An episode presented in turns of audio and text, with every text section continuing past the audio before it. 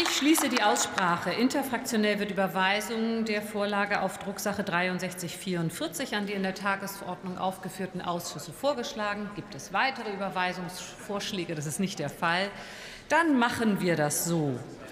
Ich komme zurück zum Protokoll des von den Schriftführerinnen und Schriftführern ermittelten Ergebnisses der namentlichen Abstimmung in der zweiten Beratung über den Gesetzentwurf der Abgeordneten Carsten Hilse, Steffen Kottré, Dr. Rainer Kraft, weiterer Abgeordneter und der Fraktion der AfD.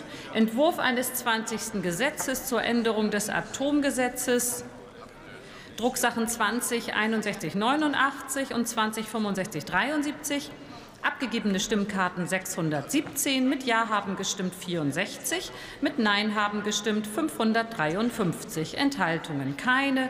Der Gesetzentwurf der Gesetzentwurf ist in zweiter Beratung abgelehnt und damit entfällt nach der Geschäftsordnung die weitere Beratung.